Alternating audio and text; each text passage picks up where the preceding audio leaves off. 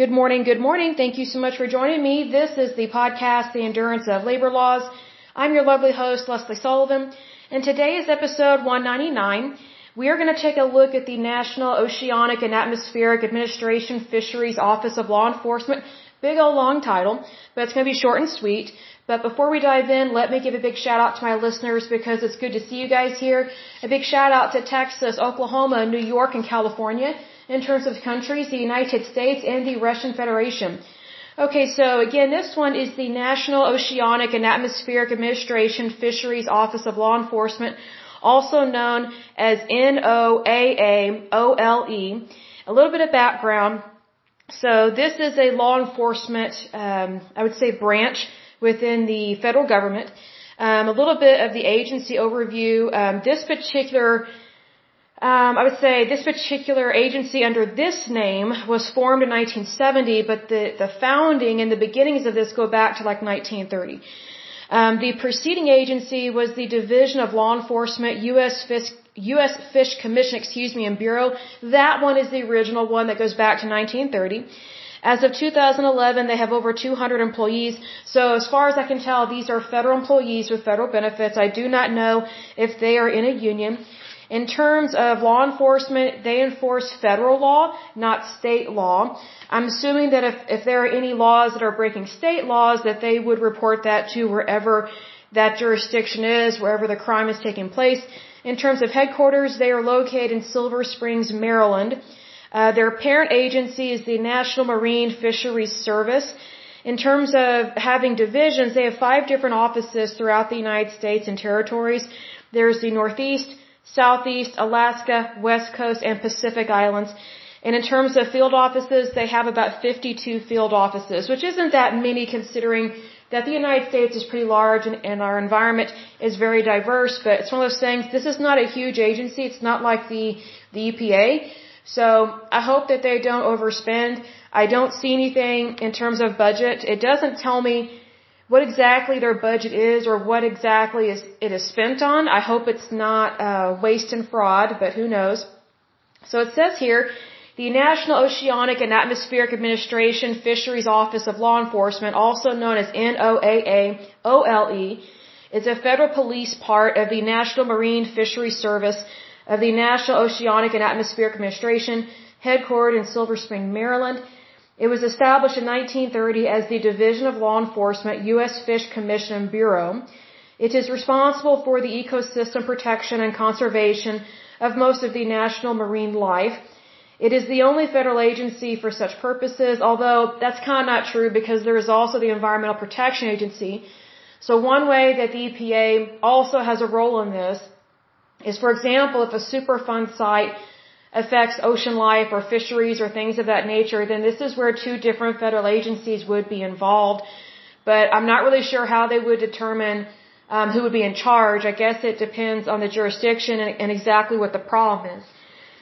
So it says here, uh, as I just mentioned, it is divided into five divisional offices. Um, it is led by an assistant director and 52 field offices.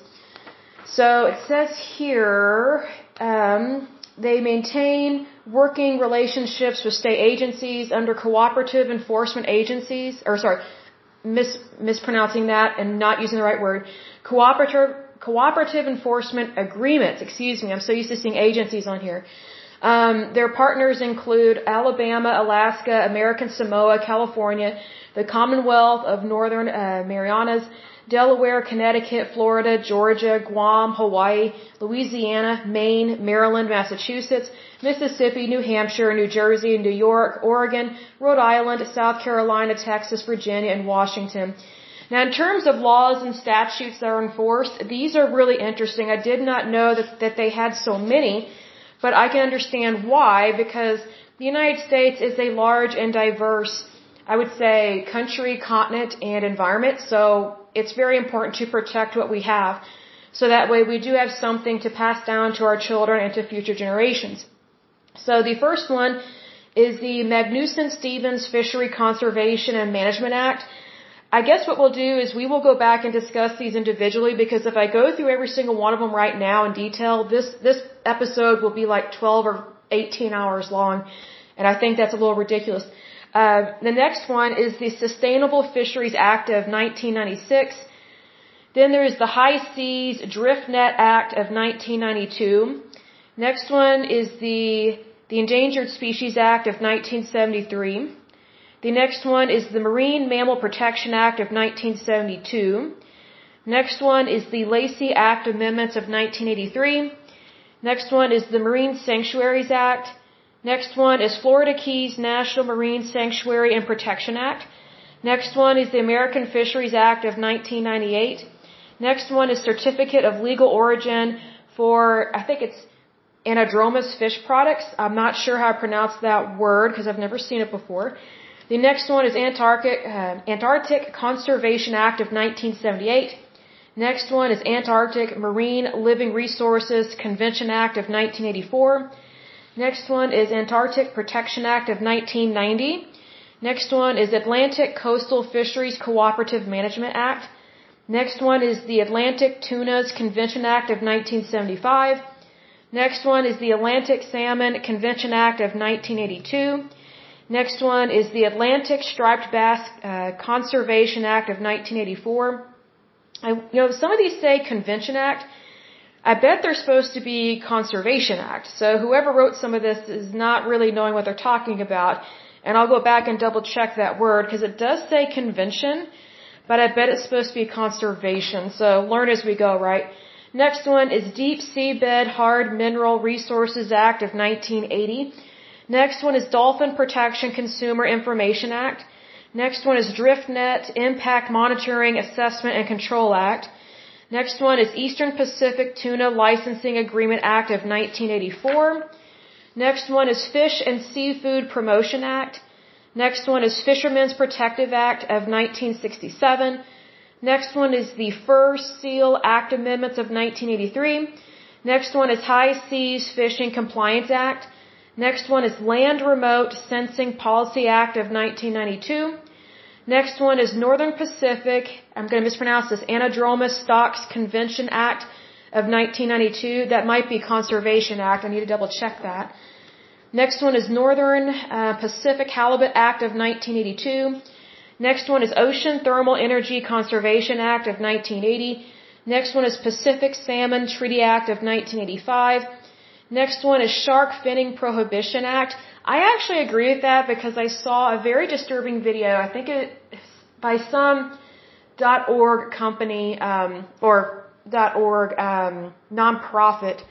It's Ocean something, but it's a really large organization that helps to protect the the wildlife in the ocean. I guess ocean life, I should say, animals in the ocean. And they showed this horrific footage of these fisheries that are overfishing in the ocean for shark fins. So like whenever you go to a supplement store and you're buying supplements for cartilage, like to repair your bones or cartilage, and it comes from shark fins, that's where this is coming from.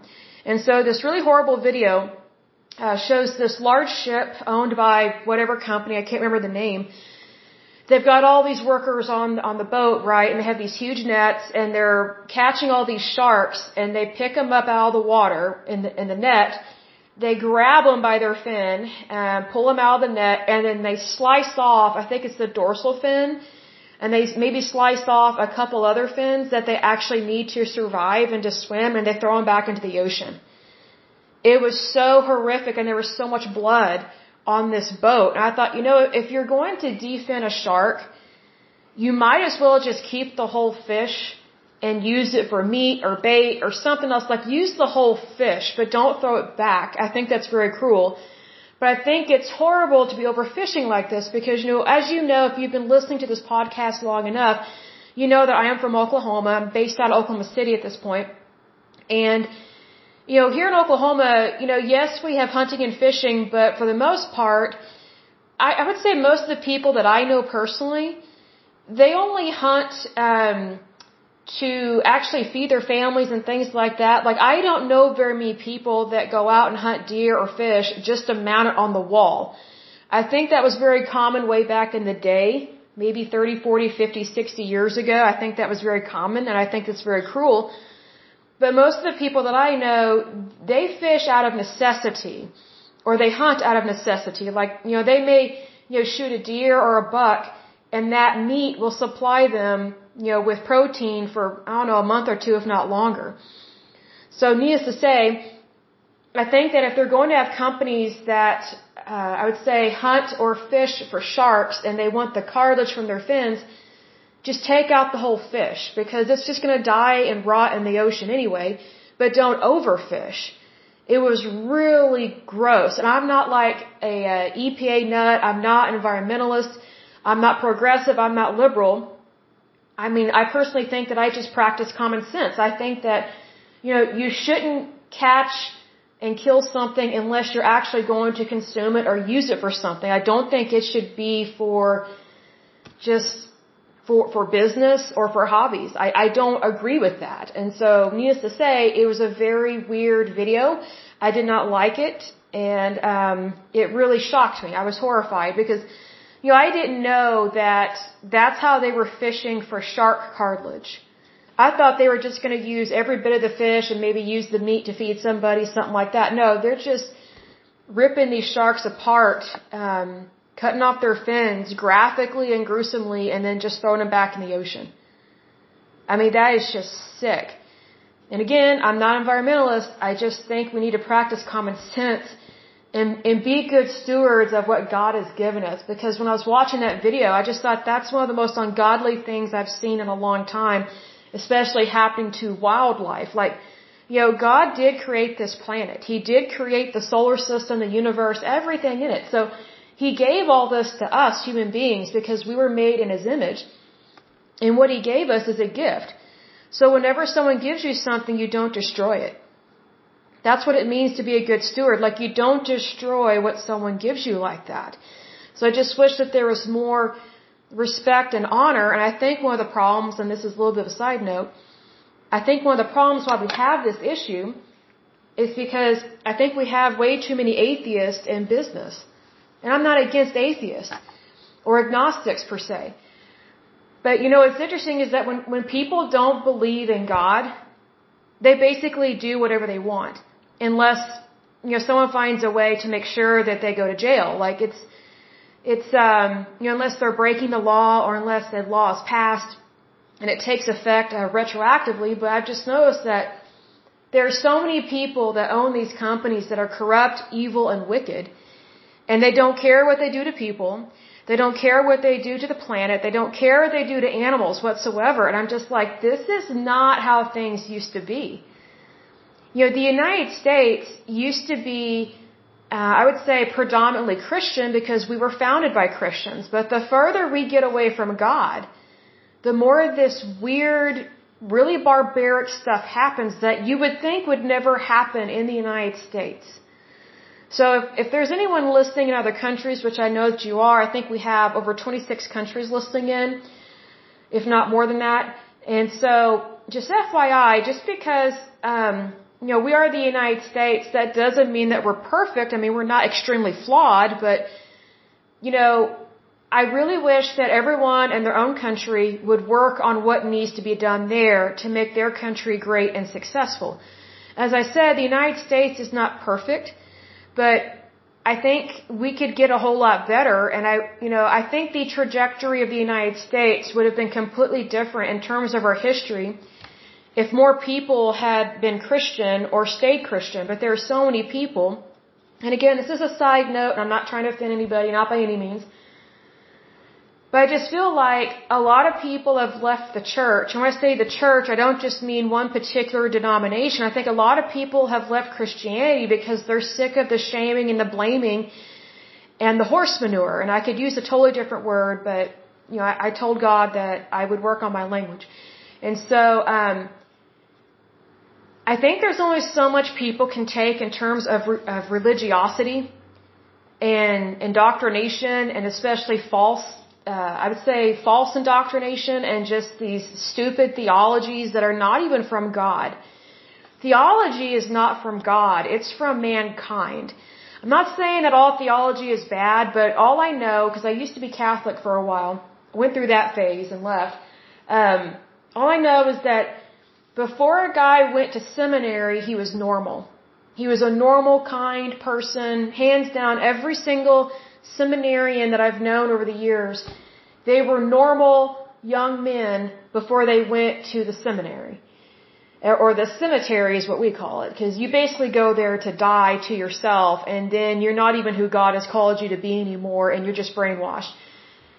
I kid you not, priest after priest, or seminarian after seminarian, once they come out of, um, I was going to say theology, uh, once they come out of seminary, they are screwed up, messed up, hateful, horrible people, and just like woman haters, and I'm just like, what was done to these men? It just is so weird to me. So I think that if you have a son and they're thinking about going to seminary, like Catholic seminary, do not let them go. You know, encourage them to not be a priest. I would, I would encourage them to not be Catholic and be who God wants them to be. Because all I know is that people go into seminary one way and they come out completely different. It's almost like when people go to law school. Like I've known people over the years they were normal people before they went to law school, and then when they got out of law school, they were the most corrupt, evil, wicked people I had ever known. And I was like, it was like Dr. Jekyll and Mr. Hyde. So my point is this, that I think that the trajectory of the United States could have been better if we had remained Christian, and if we actually practice the original doctrine of Christianity, which is not Catholicism, it's not Russian Orthodox, it's not Eastern Orthodox, like you know, the Catholic Church, you know, they say that they are the original church. They are not. The original church is Jesus Christ. Hence his name, his name Jesus Christ, and we are Christians because we believe in the Father, the Son, the Holy Spirit. So, I think so many people, one of the reasons why they have abandoned their faith, and I encourage you not to do that. I know that I have abandoned my faith, you know, a couple times throughout my life, and I didn't realize that I had abandoned it till I really thought about it. And I was like, wow, I really just kind of gave up. Like I was still a Christian and I still believed in God the Father, God the Son, God the Holy Spirit, but I didn't go to church.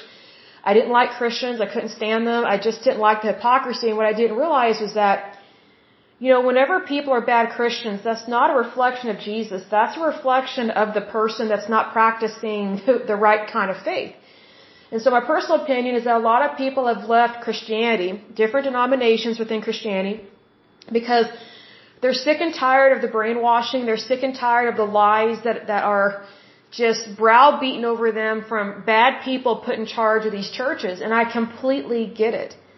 I totally understand and I agree with you. Like I left church for a long time. It's like off and on, off and on.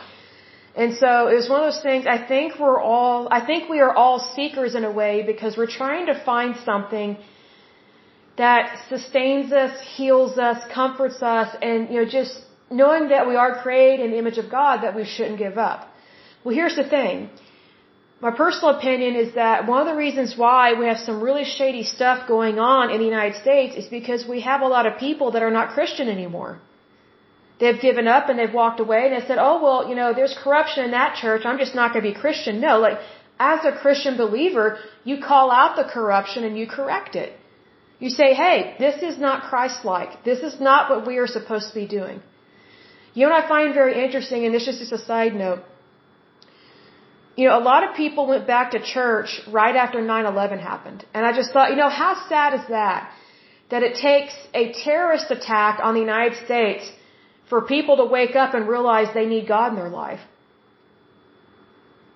You know, we need God in our life regardless of what happens or what doesn't happen. That's the whole point, really, or one of the biggest points of being a Christian and being a, a Christ-filled believer is that you put God first no matter your circumstances. Like it shouldn't take a, a catastrophe to get people to wake up. You know, like for example, when uh, when COVID-19 happened, which I thought was I thought it was stupid. You're probably thinking, well, how can an epidemic or pandemic be stupid? Well, how people behaved and reacted. You know, what I found very interesting with COVID-19 is that, you know, here in Oklahoma, we typically have a very high rate of flu season. Like, we have a lot of people that die from it and a lot of people that contract it. And one of the reasons why um, that happens here in Oklahoma is we have a lot of people that don't wash their hands, which is sick. There's a lot of people I'm not friends with because they're not sanitary. I'm like, you moron and you idiot. All you have to do is buy a bar of soap and wash your hands. Like, or just always wash your hands after you go to the bathroom. Like, it's just disgusting what people do. Both men and women. It's not just children. But get this, one of the reasons why children can be so gross and disgusting is because of their parents. And I'm not anti-child, not by any means. I think children are wonderful, especially well-behaved ones. It's just that if they're not being brought up correctly, then they're going to behave just like their parents, whether it's good, bad, or ugly. So anyway, what I found to be really weird and just, it just irritated, it just bothered me. It's like people, people didn't care to wash their hands until like it took an epidemic to get them to wash their hands. So whenever COVID-19 happened and people started you know, hoarding antibacterial hand gel and soap and all this stuff, and Lysol and Windex and bleach and all that stuff. Guess what? You know, we basically had no, no flu cases. no one was dying from the flu. Why? Because people were doing what they were supposed to be doing. They were washing their hands and they were staying home when they were sick. See, here in Oklahoma, we are what is called an at-will state, which I can't stand. I don't like that. But I'm also not a fan of huge labor unions, so I'm kind of like right there in the middle. We need to have the best of both worlds, and that is, it is possible to do that. But the only way you can have the best of both worlds is to have democracy, freedom, and capitalism. Otherwise, none of it will work. But anyway, what I found to be really irritating was, you know, our flu cases went down because people started caring. It's like, wow, so, you know, here in Oklahoma, as I just said, we, we are an at-will state, so I can remember so many times when I was younger, and I'm not old, but when I was younger, employers would threaten you with a job firing if you didn't show up to work, even if you were sick. Like there was one time I had a stomach bug. I was vomiting. This was several years ago. And uh, my employer threatened to fire me. I was like, look, I am vomiting at home. I can't come in. It, it, it's just, I, I, I can't even stand up. Like I'm hugging the toilet. And so here's the thing. That's how employers are in at-will states at least pre-COVID-19, they were like that. It's like you're going to show up and do this job no matter what or you're fired. Well, guess what? That spread disease. Not just the flu, you know, but the stomach virus, TB, pneumonia. I mean, all this stuff. It's just like, wow. So I just find it very interesting that it took a pandemic to get employers to wake up that you can't be forcing people and threatening people with job loss just to try and get them to go to work. Like that's not appropriate. Like if you actually cared about your workers when they're sick, they're sick. And if their kid is sick and they need to stay home and take care of them, guess what? They need to stay they need to stay home and take care of them. It's not against the law. It's not a sin. It's not immoral. But you know what is against the law? These employers that threaten job loss to employees that are ill. That's against the law. It, it's against federal law. And here's another thing. You know, these employers that pull these, you know, really bad shenanigans with their employees, guess what? It is morally wrong, meaning it is immoral. So I can't tell you how many employers I've had over the years that they acted like my employment was solely based on whether or not I was always healthy never got sick, never used my health insurance, always had a smile on my mouth, always looked like a peppy cheerleader. I'm like, you've got to be kidding me. It was disgusting to me, like it just sickened me. But you know what's really sad is that again, it took a pandemic to get employers to wake up to the fact that, hey, we need to work on controlling disease here. And here's the thing. This is not new like towards the turn of the century, like there were a couple of flu epidemics that broke out here in the United States. Guess what? Whole towns closed down until the flu ran its course. Like you didn't intimidate your workers and say, hey, you've got to show up to work even if you're sick. Well, guess what? That spreads infection. Like we know about the flu, we know about the plague, and it's like some some employers are just they live in delusionville. It's like, okay, so if the employer gets sick, you know, they get as many days off as they want. But yet when a worker gets sick, it's like, oh, sorry, you only have so much on vacation time or paid leave. You know what happened to me one time? And I'll say this before I move on with this article. Oh, this made me so mad. But I was so sick I couldn't do anything about it. um, so I got really sick. I was working what used to be a really nice company. And so I got really sick and I used up all my, mind you, I hadn't worked there very long, like maybe like a year or two. So I didn't have a whole lot of vacation leave or sick time built up. And so, um, I was sick. I got really sick. I had to stay home for like a week. And so, um, I got pulled into a basically a reprimand meeting um, with my boss and his boss, and his boss yelled at me and said, "You don't have vacation time or paid leave to pay for this." I was like, "Okay." I was like, "Then I was like, then you just don't pay me for when I wasn't here. That's all." And he just goes, "What?" I was like, "Well, look, I wasn't here. I didn't clock in, so you just don't." you just don't pay me for what I didn't work. You only pay me for what I did work. I was like, I was like, I understand I haven't worked here very long and I don't have, you know, any vacation pay hardly built up or sick leave. I was like, when people get sick, they just need to stay home and hey, if it, if it cuts into my paycheck, it cuts into my paycheck. I was like, that's just how it is. That, that's how things work in the real world. And so this guy, he, he got so mean with me and my boss did nothing to protect me. He was a jerk and whatever word you want to use from the pit of hell.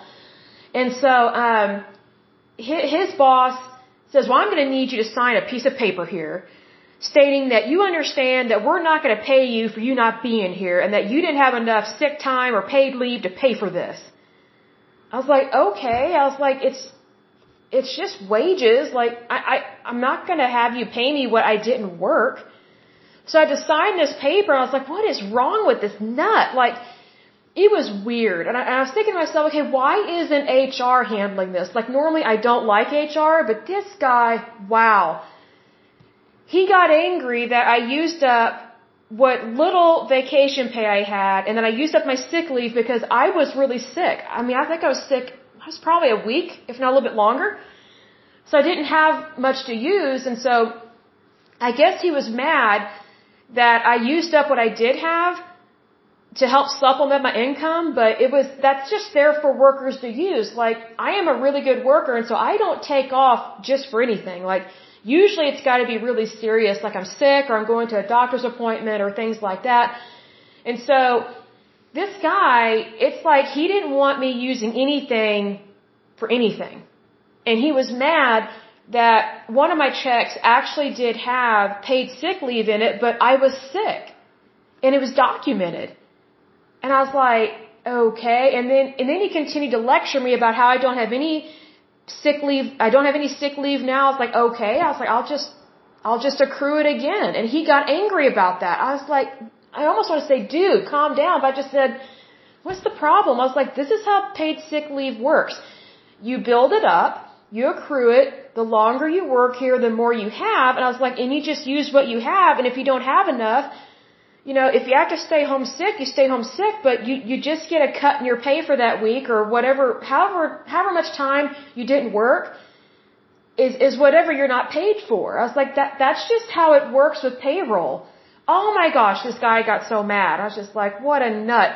So, um, it's just really one of those things that, like I said, you know, the United States is not perfect, but especially Bible Belt states and at will states, which typically at will states tend to be Bible Belt states. And, you know, I, I've used this example as, you know, this is what happens whenever you have, um, I don't know if he was Christian, but I know my, my other boss was supposedly. Um, but this is what happens when you have people that make the church look bad. You know, you know, they've got their morals and values, but then when it comes to your pain, your suffering, it's like they just get a wheelbarrow of hate, shame, and blame, and, and they just dump all this horse manure on you, and you're like, whoa, like, this is not appropriate. And here's the thing, when I came back to work, I actually came back to work too soon, but I was like, well, I don't want to take off too much work because I was kind of scared I was going to lose my job. well, I guess, you know, I had every right to think that way because this guy was a nut. So I came back to work too soon. I was still physically weak. Like I wasn't contagious or anything, but I was still very physically weak. And so um, I went back to work way too soon. I didn't feel that good. And then the moment I get back to work, you know, these two jerks, they're, they're trying to pull something with like my pay and um, my, my future benefits or things like that. And I'm like, this is why HR handles stuff like this because these two guys, they were just – I don't know what was wrong with them. Um, but needless to say, you know, they very much got paid a lot of money. And what I find very interesting is that they make a lot of money and they get way more vacation pay and time, uh, paid sick time off or whatever than me, and yet they shame and blame me for getting sick and then using what I have accrued, like what I worked for. But yet, you know, these two guys, you know, they went on vacations all the time. All the time. So it's kind of like, wow, so you have the, the higher up executives that just think that they can treat the underlings however they want and treat them like garbage and crap. And it's like, okay, that's not appropriate. It's very cruel. It's like, okay, you know, I so want to tell this jerk. I was like, I didn't ask to get sick. Yeah, I so want to say, do you think I like missing work? I was like, I also want to say, do you think I like not earning a living? Like, this is crazy. This is absolutely crazy. But anyway, uh, my point is this.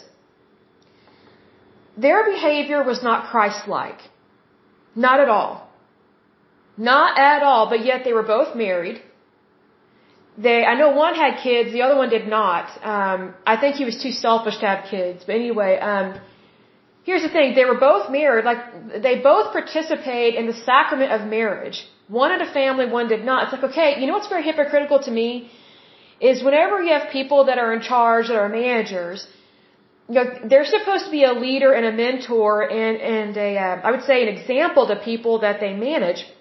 But also when you're married, you know, you, how I describe this? I put it this way, because this is what I think about. Whenever someone is married and they treat me like dirt, I'm like, I still think in my head, you know, do you not realize that you participate in the sacrament of marriage and you stood before God and made vows, you know, you know, you and your you and your spouse made vows, but then like once you leave the church, you treat other people like garbage. Like I don't like it when people whenever people participate in the sacrament of marriage or any sacrament within the church. And that's not a Catholic thing. You know, Catholics did not, you know, the, the Catholic Church did not invent marriage or the sacraments. All that comes from God. So if you are, if you're attending a church that says, oh, this is what we practice and only we practice it, that's bull. That's bull. Because sacraments come from God. And if it comes from the Holy Bible, it comes from the Old Testament and the New Testament. That's why we have a Judeo-Christian faith. But anyway, I find it to be very irritating and just unacceptable human behavior whenever people are married, they have participated in that sacrament from God and then they, they treat people like garbage and just awful. And, and I just think, you know, like, here, in my opinion, they're greedy. Because they are participating in a sacrament and technically a ceremony that is given to us by God. Because every single one of us is made in His image. But what these higher ups and some of these snobby executives that are jerks, what they think is, they think that their image in God is more important than, than everybody that's below them, quote unquote below them. You know, just because someone makes less money than someone else doesn't mean that they're subservient. It does not mean that they are a slave. It doesn't mean that they do not have value. But that's how these executives acted, especially these men. And the company that I worked for, uh, they only had one female executive. One.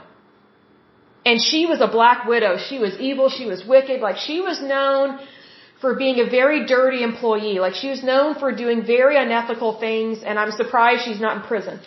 So here's the thing, like the, these cowardly men that make a whole lot of money, way more money than, than other people at the company, these executives, and I don't think they deserve that money because all they did was stay on the backs of other people. And I, I witnessed that. Like I didn't see them do hardly any good work. Like I think if someone makes a lot of money, it needs to be, you know, the proof needs to be in the pudding that they actually deserve those wages, but these guys did not deserve it. So they were always taking credit for other people's work basically people, they were always taking credit for people that made like $30,000 or less a year and then claiming that it was them that did the work. And so it was the higher ups that got the raises and the promotions and the extra benefits, whereas the lower income workers did not. It made me so mad. I was like, wow, I do not like being used at all. And I'm not saying as a feminist because I don't think it was I don't think they were discriminating just against women. It was against anyone that they viewed that was lower than them, whether male or female or whatever, hermaphrodite, who cares, I don't. But it was just across the board discrimination. It was really horrible. So whenever these weak, cowardly uh, executives, whenever they want something, sh- excuse me, shady to go down, let me get a drink of water.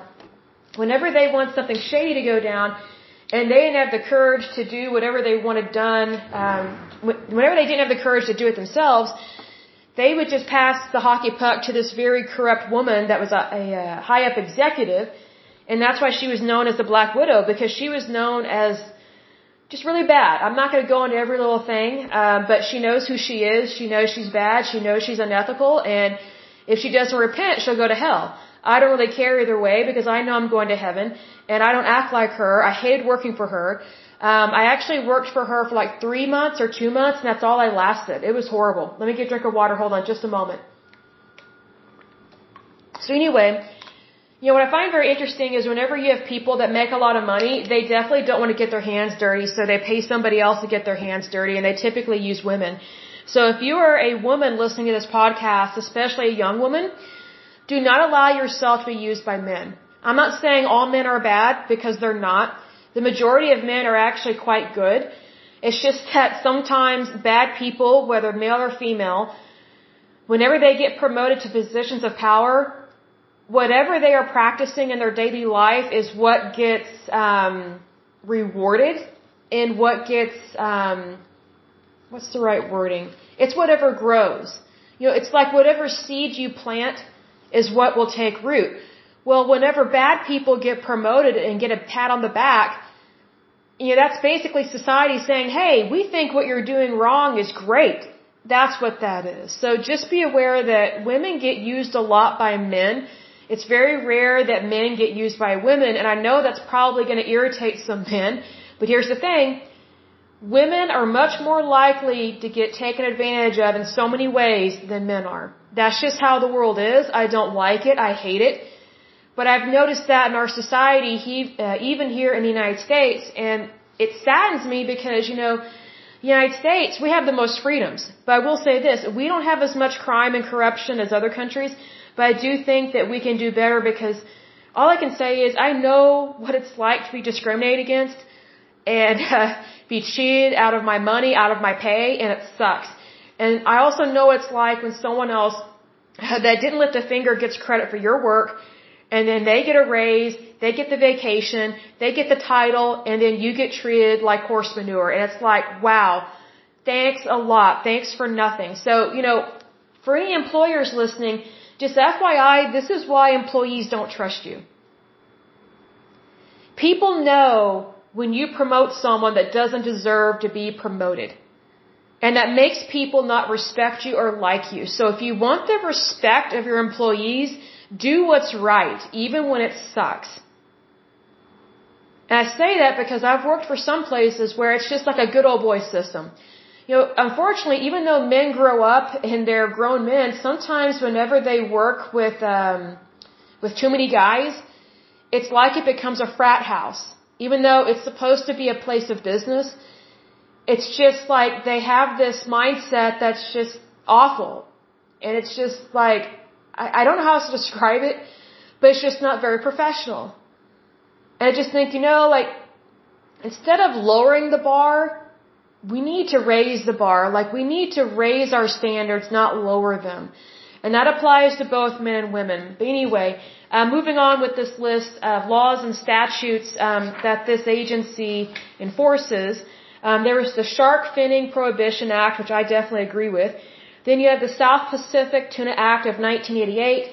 Then you have the Sponge Act of 1906. I don't know what that means unless they're talking about coral reefs or something. Then you have the Tuna, it says Convention Act of 1950, but that might be Conservation Act. Then we have the Weather Modifications Reporting Act. And then we have the Whaling, um, it's either Convention or Conservation Act of 1949. I don't know.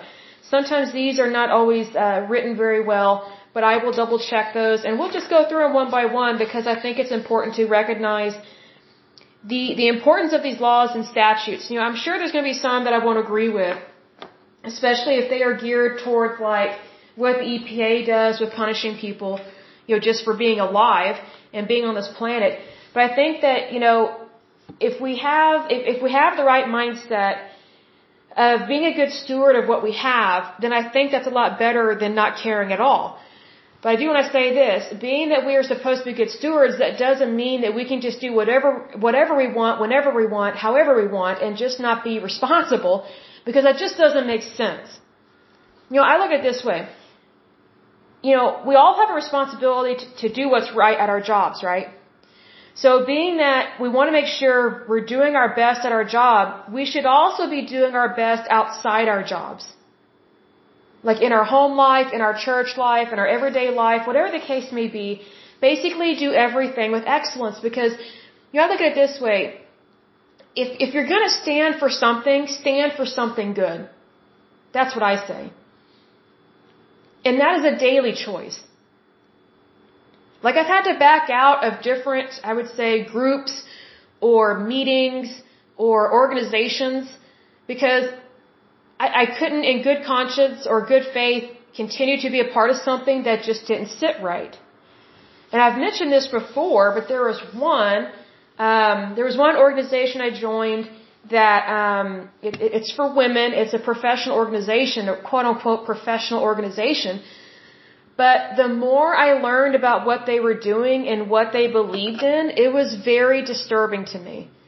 Because instead of being pro women, they were just um, Marxists. They were very weird, and they believed in intersectionality feminism, which is uh, founded or rooted in Marxism and it prides itself in that. It prides itself in being Marxist. And I'm like, I'm not a Marxist, so I, I can't, I can't go along with this. Like, you know, I joined um, this women's group or, or uh, professional organization for really good reasons. Like, I wanted to help out my community. I wanted to help women and children um, in my local community in Oklahoma City.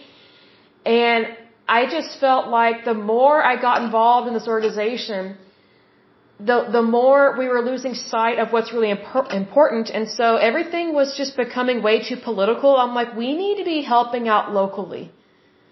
Like, I'm not interested in LGBTQ um, propaganda, protocols, policies, procedures, you know, their their way of thinking, because th- that's not how women and children think. That that's just that's not right. Like, we need to be taking care of our local community first you know, we are not supposed to be um, the, these political hashtags. Like, people's lives are more important than a political movement. That's just how I view it because I think there's a lot of work to be done. But here's the thing: if the work doesn't get done, then then what are we doing? You know what I mean? it's just, you know, this organization I was a part of, not very long, I would say. I really had high hopes for it.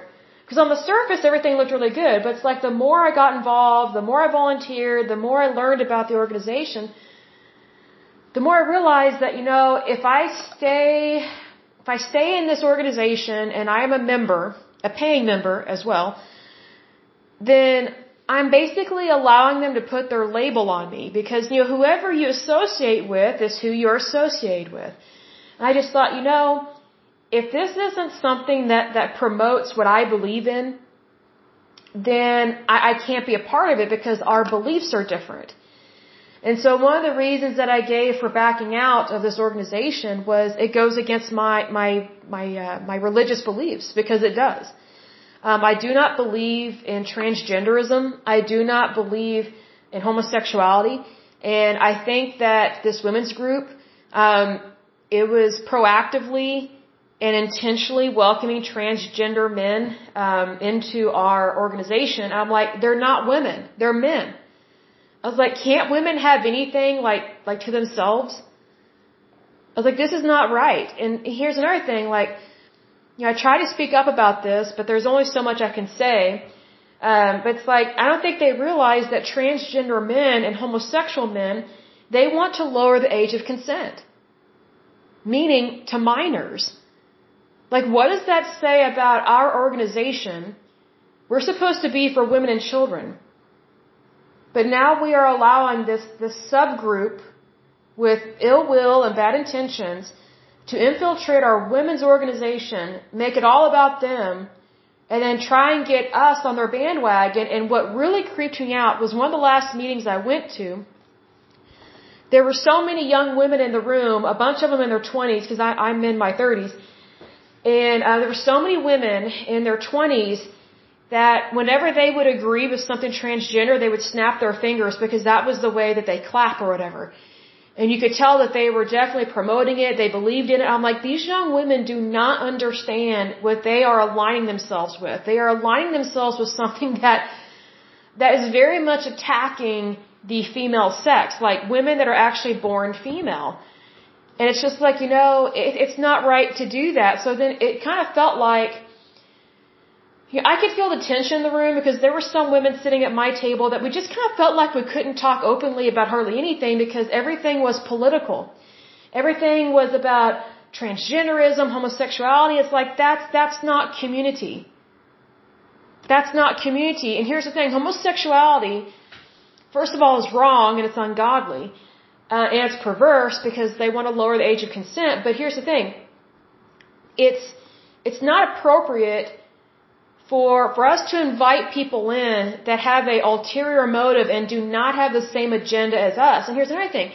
You know, homosexuals are a fraction of the population, right? Like the majority of people in the United States are straight. And the majority of the people in the United States are not transgender, like they just stay who they were born to be. So here's the thing being that homosexuals and transgenders are a fraction, like a minuscule amount of the population of the United States, why should we change for them? Like, like why should we change our thinking or the way we talk, what we do for them? Like, usually the majority wins. Like, that's typically how life works. And here's another thing. When you have democracy, if you don't agree with someone, it just means you don't agree. But under this radical Marxism, feministic way of thinking these days, it's like, well, if you don't agree with us, then you must be completely against us and you're the problem. And the only way that you're not going to be the problem anymore is to agree with us. Like you have to change, not us. And it's like, no, like that's not how freedom of thought works. That's not how freedom of speech works. That's not how democracy works. And that's also not how capitalism works. Like people are free to be who they want to be as long as it's legal and moral. Like, you know, like for example, if, um, you know, let's say for example you have, you know, a guy that goes to college and he wants to study business and he wants to open his own company. Okay, that, that's good. That's fine. But let's say you have a guy, I'm just making this up. Let's say you have a guy that joins the military because he just wants to kill as many people as he can. That is very disturbed thinking and that person should never be in the military. He should never own a gun because you do not join the military just for the sole purpose of killing people. You join the military to serve and protect your country. Like, like there's a, there's a, how to describe this? There's a, I would say, oh, I'll word it this way. Whenever someone joins the military, it should be because they have a, have a profound love and respect for their country. And that's why they want to defend, protect, and honor their country. So it, it's not about them doing what they want. It's about doing what's best for the country, but within the realms of the military. So, you know, there's a difference in the intention and, and what's behind the intention. You know what I mean? So it's, you know, some things are legal, some things are not legal. Some things are moral, some things are not moral. So just FYI, be aware of that. But anyway, um, I think it's one of those things that we do need to be aware more of these federal agencies. And from what I can tell with this one, it doesn't seem bad. I haven't found their budget yet. Um, I think they, I think they do a lot of good. I haven't seen anything bad. I just hope and pray that they are not like the EPA and that they don't have a huge budget and that that they are not interfering with people's lives because one of the things that concerns me with federal agencies as usual is if they get too big for their britches and then they the way that they think their work should be implemented is just to interfere with everyday people's lives like just bothering citizens and that's not the purpose of government not at all because we the citizens are the ones who are paying their wages. Like the government reports to us, we don't report to them. So this is why we go over these federal agencies because you'd be surprised how many people work for the federal government, have a federal job, are federal employees and get federal benefits. And some of them are unionized. I don't know if these are or if this particular agency is with their workers. But, you know, let me put it this way and I'll close with this you know, we do have a lot of federal agencies. Some are needed, some are not. But, you know, some federal agencies they do a lot of good that we don't hear about. And I think that's a mistake. And you're probably thinking, wow, is she turning pro-government? No, I'm not.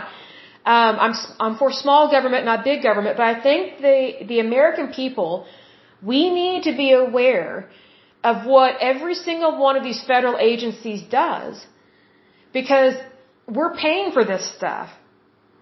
And we need to know, okay, who's in charge of these agencies?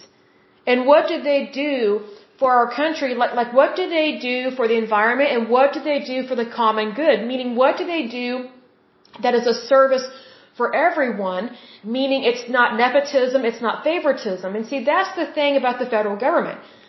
Our federal government at this point in time is just riddled with nepotism and favoritism and just bizarre ways of thinking, and that is not appropriate for any type of government system, especially our federal government here in the United States.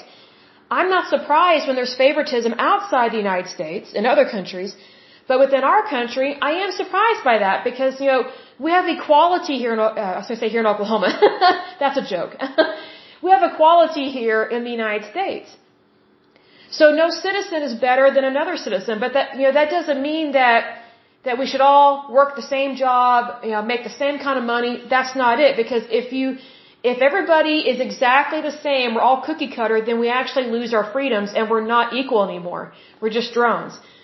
What makes it important here in the United States is that we know and understand what exactly our government is doing, especially in these agencies that no one really knows about. I mean, I'll just say straight up, there are so many agencies that we have discussed in this podcast Number one, I never knew existed.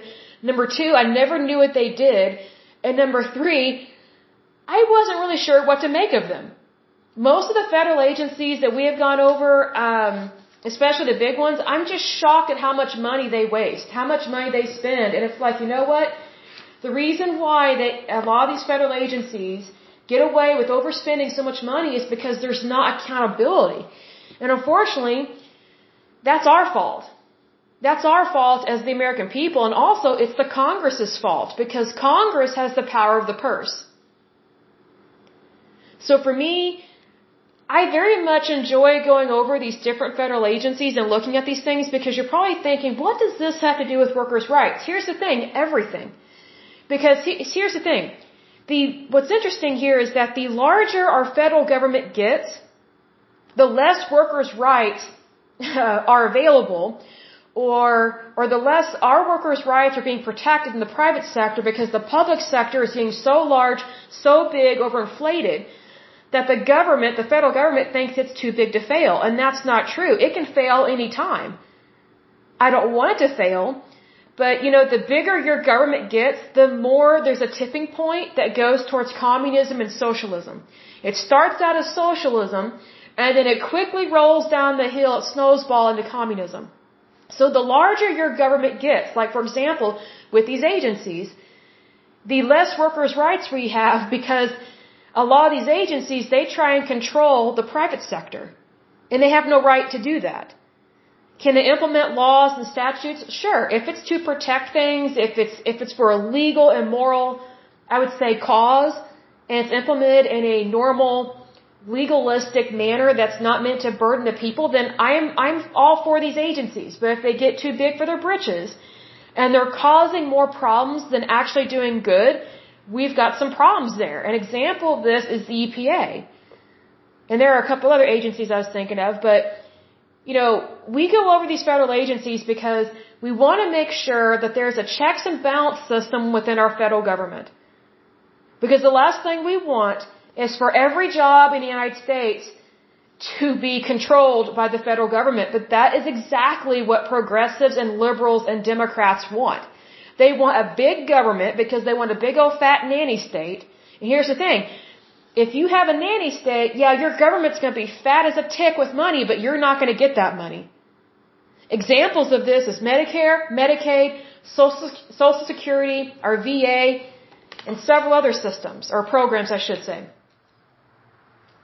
So we need to be careful not to allow our federal government to become a big old fat tick, but also we need to make sure that the agencies that we do have that do good work, that that we not burden them with things that they don't need to be handling. I think sometimes federal agencies, they take on more than they can chew, and I think that causes a problem. I really do. And I'm not saying I'm for federal agencies, I'm not for them or against them per se. I'm not trying to throw them a bone here, I'm just saying that sometimes federal agencies take on too much, and then no wonder it fails. See, there are so many things that we, the American people, we need to handle in our lives because it's our responsibility to be good citizens and to be successful and financially stable adults. It is not the responsibility of the federal government or the state government. It is our responsibility. And if anything, you know, back in the day, it used to be considered an honor to be financially independent and secure and to take care of yourself. Now, it's, it's like, Oh, you don't want money from the uh, from the government? Are you crazy? Why aren't you taking that check from the government? It's like here's the thing: whenever you take a check from the government, you're taking a check from someone's paycheck in the private sector. Like you're taking money from them. And here's the thing: how's that any different than these high up execs that get overpaid for work they didn't do and they take credit away from the, the underlings, the underpaid workers? How is that any different? See, if we're, if we're going to say that what these higher up execs are doing is wrong, then on this show, and I would hope in this society, we would call a spade a spade and say, hey, then the federal government can't do that either. Because the federal government is not the solution, it's the problem. And I'm not saying that we shouldn't have a federal government. We should have a federal government. What I'm talking about is that we need to be more fiscally responsible as individuals so that way it actually promotes the strength of our government. Because whenever your citizens are more stable, especially financially, and also from a, a security point of view, like for example, like our, I, I hope and pray that our south, our southern border, I, I wish we had a wall because China has a wall. Why can't we have one? We need one. We have way too many people coming into this country illegally it's, it's bizarre. But here's the thing. Whenever your citizens are more financially stable, they're more financially successful, and they're more secure and safe, that actually helps to promote and stabilize your government. See, the power is with the people, not with the government, not with the government, because we, the people, are the government. Let me get another drink of water. Hold on just a moment. See, here's the thing. Every country on the face of this earth needs and should have a government in place because you have to have laws. You have to have laws to create stability within your country. You, you can't just throw everything out the window. Just because something offends you or bothers you, well, well grow up. Like, there are so many things I do not like about living in an at-will state, but there are so many things that I love about where I live. And if anything, I make it a point to purposely find things I like about where I'm from, where I live, and what good can I do in my community. Because if all I ever do is focus on what I don't like, what I can't stand, it's going to lead to a very miserable life. And I think that goes for anyone and everyone that lives that way. You have to find the good. And here's the thing. It is possible to have a good government, but it needs to be small. It needs to be regulated and there needs to be a checks and balance system.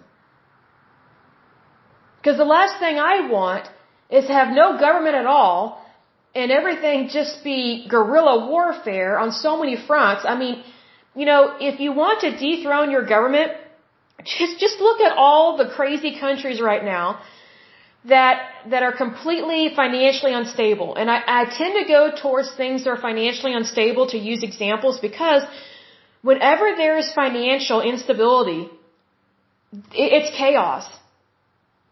It, there's always chaos because the citizens do not have access to food, water, and shelter. See, here's the thing. That's why I commonly say or frequently say the best societies are those that do have a government. It's limited. But more importantly, the citizens are financially stable and financially successful, meaning they have it all on their own. They don't need government assistance. And there are those that, you know, they, they may be disabled, which I pray that they are healed. And, you know, there are some people that they do need some assistance. But not everybody needs assistance. In fact, the majority of people just need to be rich. I wish everybody was rich. I wish everybody was financially stable and successful because then people, first of all, would be a whole lot happier.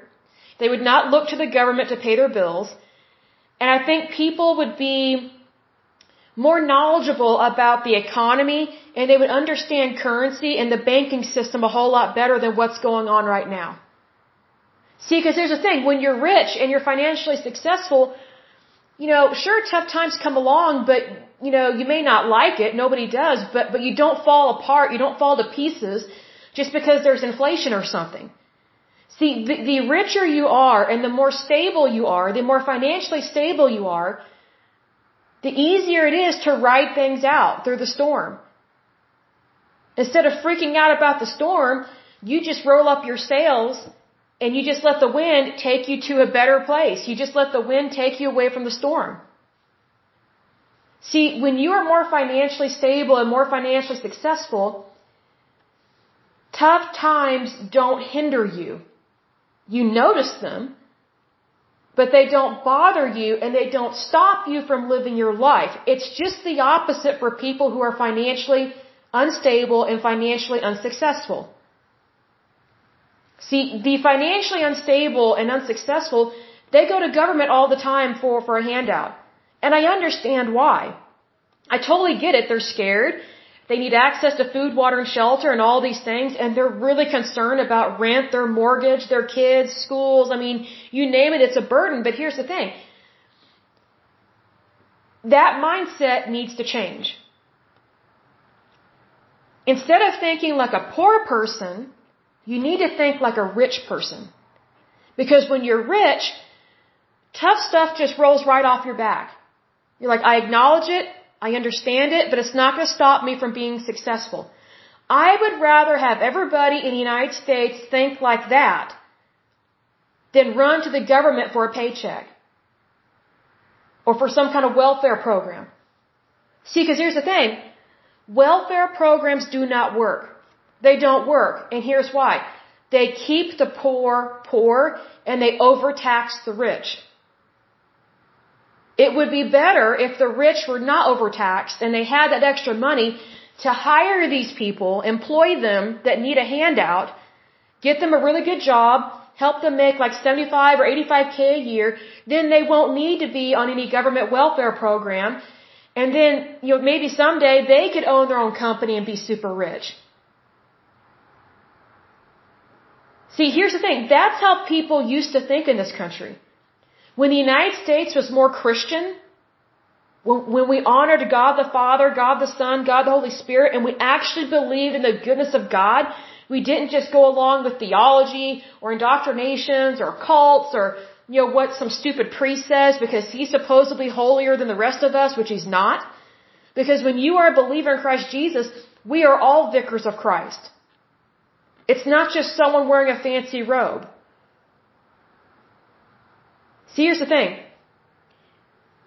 When you're Christ-like and you're a Christian, and when you believe in the goodness of God and you haven't been brainwashed by these bad people, you know that tough times are an opportunity to do amazingly well because you're not going to be hindered by fear or anger or rage or the economy. You know that God is going to take care of you. I love being around people that even though their life may be tough, they're like, hey, I'm not worried about it. I'm concerned, but I know that I'm in the palm of God's hand. He's got this. And that may drive some people nuts. And here's the thing, like, you don't have to know the answer to everything to do well. So stop overworking yourself. Stop thinking, I gotta do this, I gotta do this, I gotta do that oh man, if I want to retire, I've got to do this. Pump the brake, take a deep breath, and take all of your problems, your issues to God. And don't ever say, if it be your will. I hate that word if. It should be banned from the English language. Here's the thing. If God be for you, who dare be against you? So when you're praying to God, you need to say, God, I need help with this. I give it to you, and I know you're going to help me. That's a, that's a wonderful prayer. Now, now look at it from an opposite point of view. Lord, I've got this going on. You know, if it be your will, help me. That creates doubt because then you're, you're not really confident that he is going to help you. Because you're saying, well, if it be your will, it is his will. Read the Bible. You know, this country used to worship the God of Abraham, the God of Isaac, the God of Jacob, the God of Joshua. We used to believe in the Father, the Son, the Holy Spirit, like all across the board. And you know what? When we believed in God, we put our faith in God, not in our government. Because God, you know, how do I describe this? Your government is not your God. Whenever you make government your God, you now officially have communism. And communism is a horrible way to live. And if you don't know the history of communist China or the Soviet Union, please read it. Find a good book, preferably like an encyclopedia type, because they just say it like it is. They don't slant it one way or the other. And let me know what you think about the history of the Soviet Union. Message me anytime. You can message me on this podcast. You can also message me on YouTube. You can go to some of our YouTube videos. Message me. You can also email me, yourlaborlaws at gmail.com. Let me know what you think about the history of the Soviet Union because if this country does not straighten up and start believing more in God and less in government, we are headed towards communism. Especially with the current regime that is in power, which is the Biden administration, which I think is very sad because I think back in the day when he was younger, he actually had some really good ideas, even though he's a Democrat. He had some really good ideas when he's younger, but now he's just a puppet because he's, he's, he's mentally inept. Like, I don't even know how he's walking and talking. I mean, I pray for our president. I just don't think he's that good of a leader because he's not really healthy, unfortunately. But anyway, let me know what you think about that stuff. Because it's important to be aware of what is going on in your country because, you know, you cannot take a vacation from what is your reality. If you don't like what is going on in your world, in your, in your sector, in your society, you know what? Be, be a cause for good. It's like I said, we all stand for something. We might as well stand for what is good. Because whether you recognize it or not, all of us has a belief system. So we might as well believe in the goodness of God and know that He is good and true and He is taking care of us every day of our life. I will go ahead and end this podcast, but as usual, until next time, I pray that you're happy, healthy, and whole, that you have a wonderful day and a wonderful week. Thank you so much. God bless. Bye bye. Oh, and Happy New Year. Bye bye.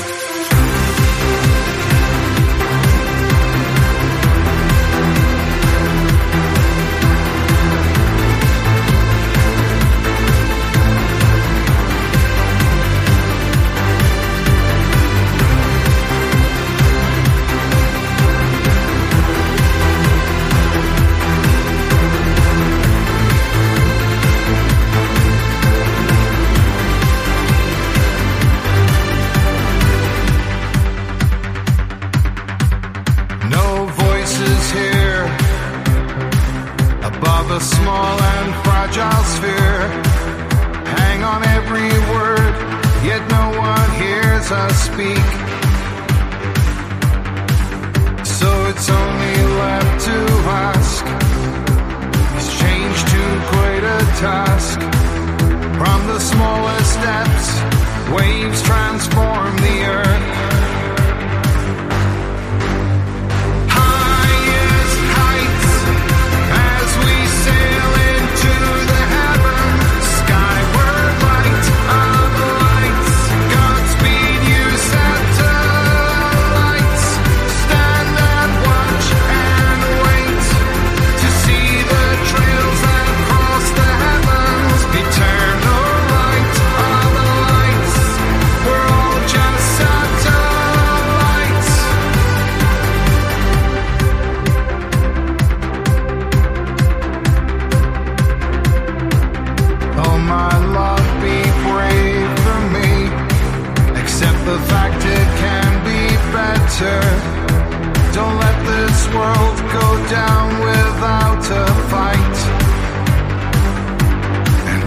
And